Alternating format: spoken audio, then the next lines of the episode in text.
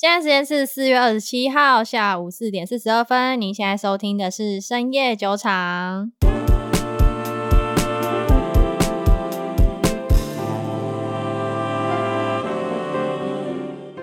Hello，大家好，我是 Raina。Hello，大家好，我是 Maggie。OK，那这一集我们已经在现实动态上面有预告了，我们要来讲特斯拉的财报，嗯，以及最近震惊整个华尔圈的事情，特斯拉的执行商对马斯克下手了。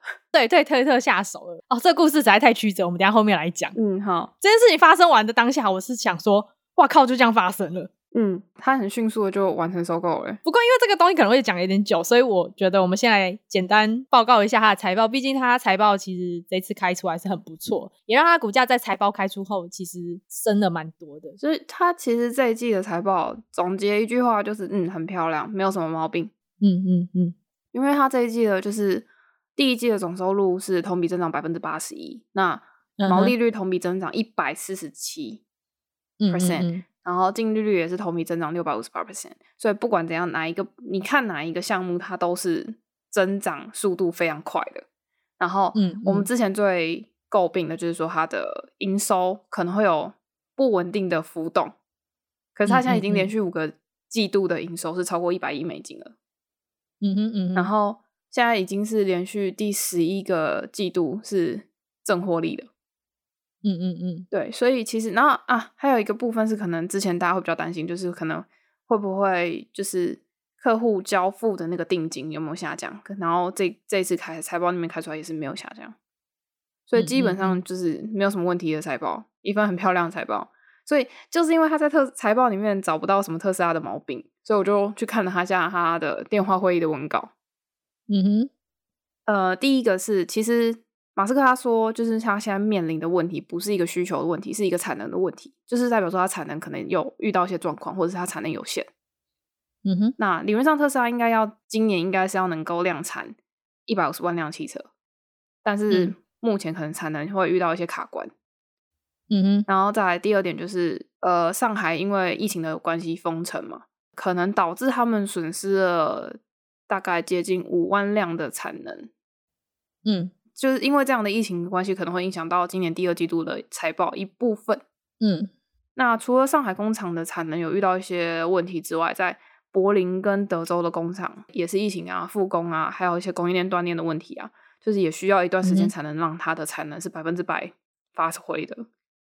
嗯嗯嗯嗯，我觉得我这边先大概跟大家，好，到时候这张图可能放在 IG 上面。就是其实现在特斯拉工厂总共有七个，那主要生产电动车的目前是在德州跟柏林，嗯，就是这这两个是既生产电动车也生产能源的，嗯哼，那只生产电动车是在佛蒙特跟上海，嗯，有三个是不生产电动车的，嗯哼，比如说是能源类的啊，或者是太阳能板啊，或者是自动驾驶研究跟一些电池。这个生产的是总共三个，嗯，有生产电动车，目前就是年产量基本上都是每一个工厂大概是五十万辆。哇，那其实这样上海这次损失的是蛮多的耶，十分之一。对啊，很多哎，对，所以才会说可能会影响到今年的交付。所以特斯拉财报开出来很好，但我很紧张，就我不敢买，因为可能会影响到下一季的对财报，对，就对啊，有一点泡泡的感觉。然后一个是因为就是。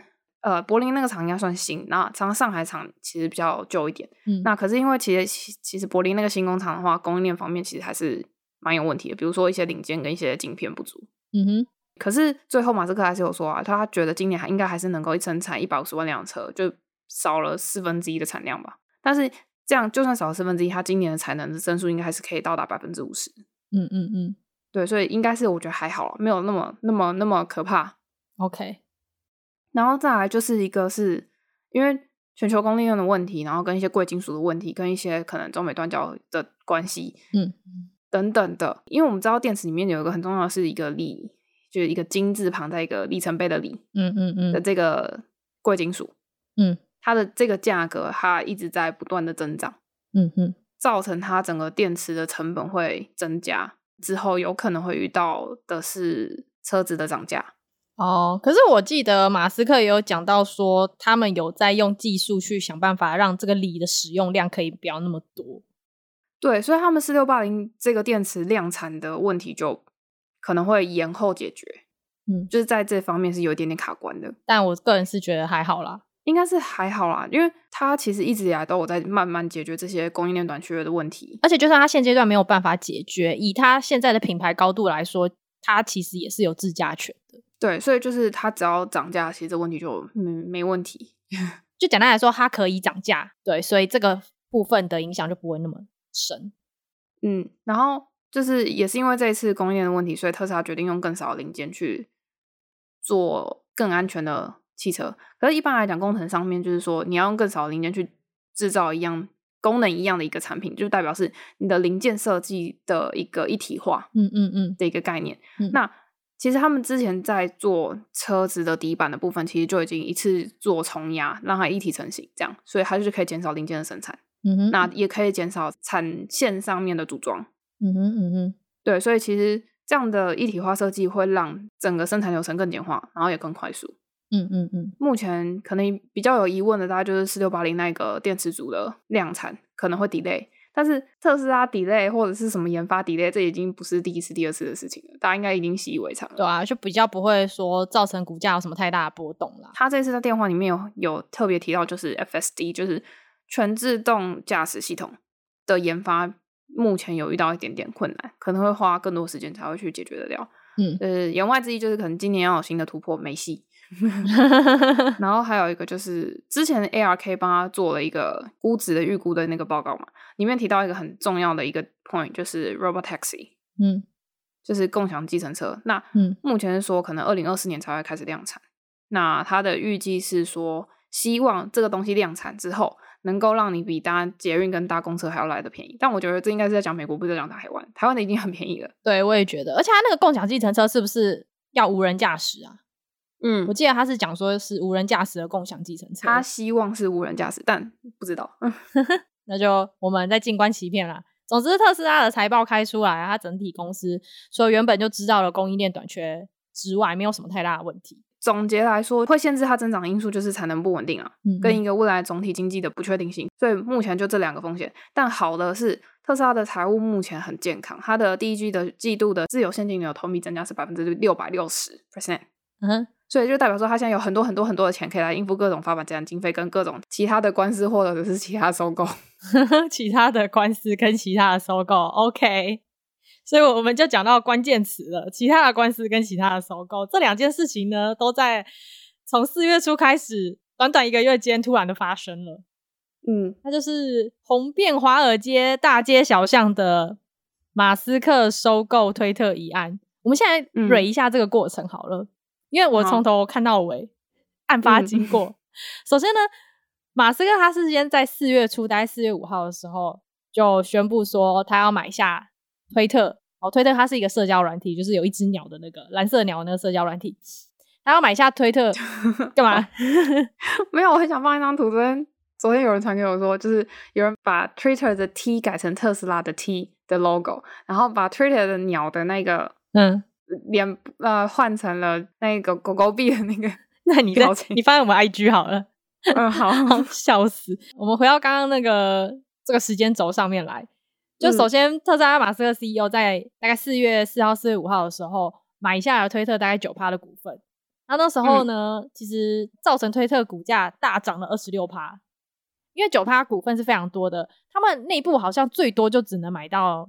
如果你是董事会成员，你只能买到十趴，嗯，买到十趴，基本上你就要进行公告，所以他买了一个九。哦啊，什么鬼啦？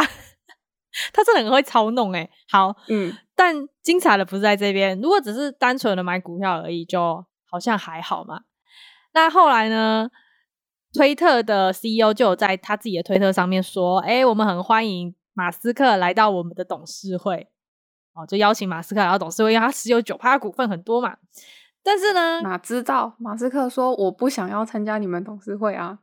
马斯克在大概四月十一号的时候说，他决定不参加推特的董事会。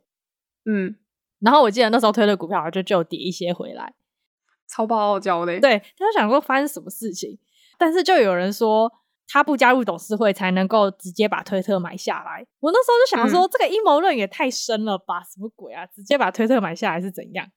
可是以他的财力，确实可以把推特买下来是没问题。对对对对，但那时候还没有想到这种阴谋论，直到在四月十六号的时候，马斯克直接丢出震撼弹，出价四百三十亿，百分之百收购推特，就等于是说他要把推特直接私有化他的私人财产的意思。嗯、然后呢，其实推特呢内部也是有攻防战的，他们怎么可能轻易就让人家收购了，对吧？嗯，对。所以那时候推特大概在四月二十一号的时候有推出一个读完计划。就这个计划的意思有点像是给现有的股东再发更多的股权的意思。哦，我这边补一下，读完计划就是他发了更多股票给推特的股东，就代表说让马斯克更难获得推特这间公司百分之十五趴以上的股份，因为他的股权股份被稀释掉了。但是呢，这项计划始终没有办法战胜我们的马神，所以马斯克确定在四月二十六号正式的。宣布他要收购推特，那推特也接受了他的买价，以四百四十一美金收购。所以呢，未来推特就会是马斯克的私有财产。嗯、但是目前我们还不知道他们怎么谈，就不知道说推特会变成一间私有公司，还是说推特它会并在特斯拉旗下变成一间子公司。嗯，还不知道，还不知道，这还不知道，详细的 detail 还没出来。对，还不知道，但可以确定的就是推特以后就是马斯克的。嗯。那这件事情其实非常好笑，因为你知道马斯克从二零一七年开始就一直在说他要买推特吗？嗯、哦，我是不知道这件事。对，就他会在推特上面有很多迷因嘛。那马斯克本人其实是推特上面最多 follower 的，他算是一个最有影响力的用户之一。除了川普，川普被 ban 之后，个十百千，我就是八百。他有没有？他有八千六百一十五万。的追随者，嗯，最好笑的是这个推特上面最红的 KOL 好了，嗯，他竟然就是收购了他很活跃的平台，嗯，就这件事怎么想都觉得很好笑。而且其实马斯克真的超厉害的，因为大家知道特斯拉是没有公关部门的嘛，嗯，对，就他们不需要行销，因为马斯克本人就是一个活招牌，嗯，对，所以。他今天直接收购推特这个社群媒体公司，直接收购一个 PR 部门。对，我个人觉得是一个超级骚的操作。嗯嗯、呃，我之前是一直有在研究推特的财报，它其实最近几年的财报业绩是越来越差的。嗯，推特的创办人 Jack Dorsey 也是因为推特的财报就是越来越差，所以才被踢出门的。嗯，我都忘记讲 Jack Dorsey 这个人了，因为他现在是他已经去对啊，他已经去呃之前的 SQ 了。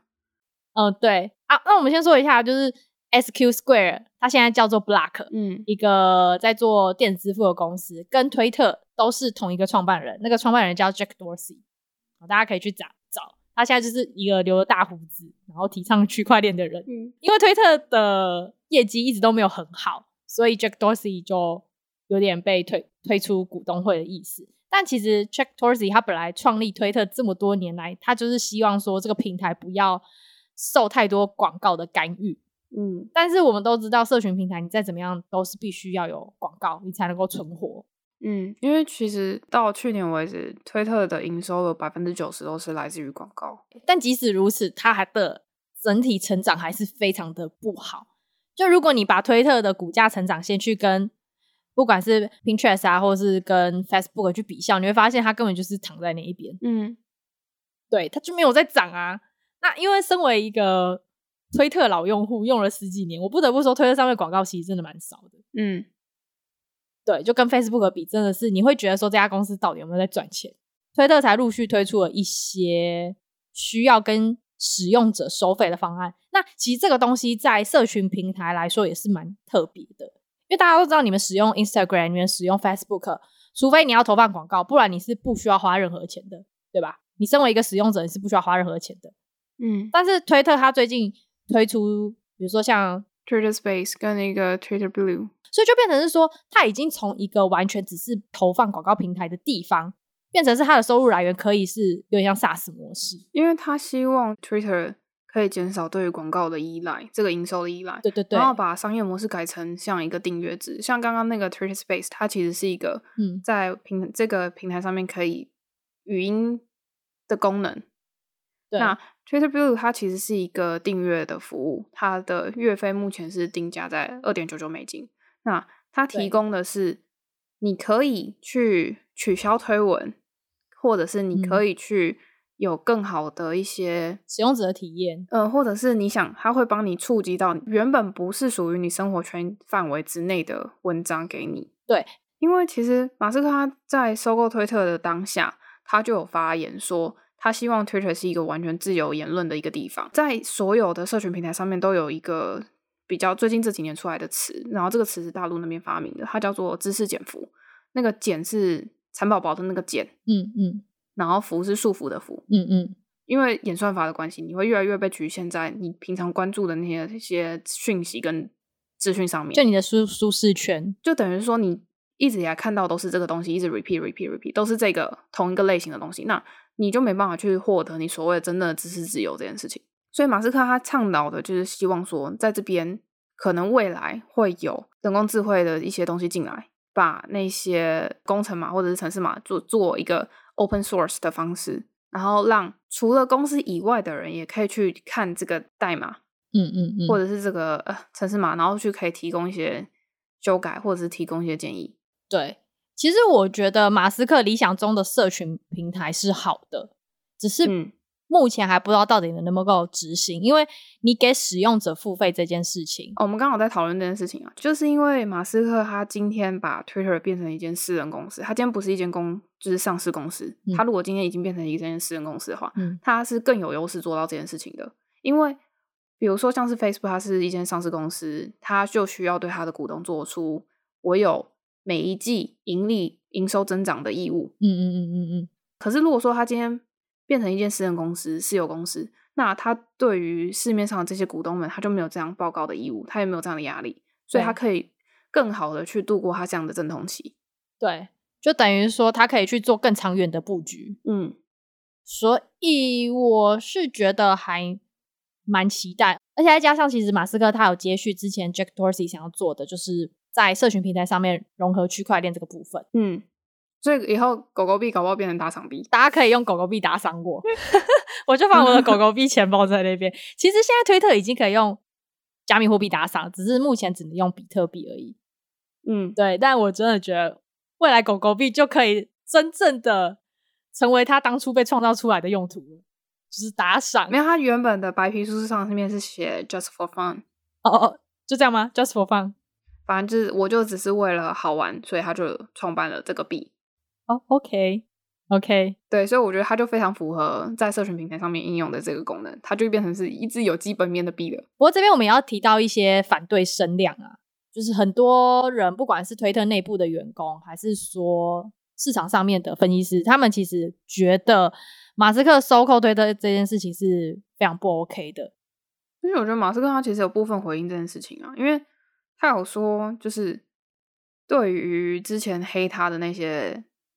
推特用户、嗯，他不会去永久禁止这个账户的使用。嗯嗯嗯嗯嗯。那他觉得，他反而觉得说，推特应该更谨慎的去封这个账号。那对封号的审查跟一些把关，他觉得应该是更有弹性的。嗯，对啊，去做一个审核。所以其实推特到最后可能还是比 Facebook 更不审核啊。嗯。事后到底会怎么样，我们也不知道，就静观其变咯。只不过就是有一间科技公司，特斯拉算科技公司了吧？嗯，科技公司这样子，CEO 自己去并购一间科技公司，是蛮 special 的啦。嗯，对，所以就想说今天的节目上面来讲一下这样子啊。我补一个，你刚好说就是 Twitter 员工跟 Twitter 的董事。很不爽这件事情有很大的反弹。其实我觉得主要是因为马斯克他说我要裁员，然后我要关闭 Twitter 的旧金山的总部，跟我不要给董事会发工资这件事情。马斯克就这种人，他还说我要把总部当做那个乌克兰难民的避难所。对啊，所以他就说我这样算一算，我每年可以省三三百万美金啊，我为什么不会干这种事？超好笑的，好吧，他就是这样子的人。对，他就是一个。想讲什么就讲什么，对啊，但我们就静观其变啊啊！但是如果你是现在拥有推特股票的人呢，或是你现在想要去抄底推特股票的人呢，我个人都还是认为，嗯，就是你要有准备。如果他真的是把它私有化的话，你的股票就是直接结算哦。嗯，对，所以如果它跌到比你买的价格还低再结算，你就是直接认赔哦。嗯嗯，所以这一点的话，就是大家自己要有心理准备，就是这家公司可能会被私有化。这样，OK，、嗯、好啦，那我们今天的节目就差不多到这边的时间也差不多了。那如果你喜欢我们节目的话呢，欢迎到我们的 Apple Podcast 给我们五星好评，并留下你的感想。哦，对，然后这边就是预告一下，我们在五月七号下午两点到五点，台北，嗯、呃，那是哪里、啊？看一下哦，忠孝东路吗？罗斯福路二段哦，罗斯福路二段，我们有办一个线下活动，就小聚会，大概就是只有二十个人左右吧，二十、嗯、到三十个人。对，然后这个线下聚会的主题就是酒友取暖大赛，因为我们最近股票跌到吃屎了，我们就想说，我们就想说，嗯，其实从以前到现在，大家在股票市场一定都会有这种摔跤的经验。但是每一次的经验都是失败为成功之母嘛，每一次的经验一定都会让你了解到说你在市场上面不应该做什么，该做什么。我觉得这是一个非常好的课题，所以这次我们就会邀请我们的听众一起来分享，说自己以前在投资，我不管是股票还是加密货币，有什么就是摔跤的经验，但是你却爬起来了，不然你今天就不会站在这里了吧。嗯，我们自己也会分享我们自己的。对对对，我觉得这是一个非常宝贵的。应该没有人比我痛吧？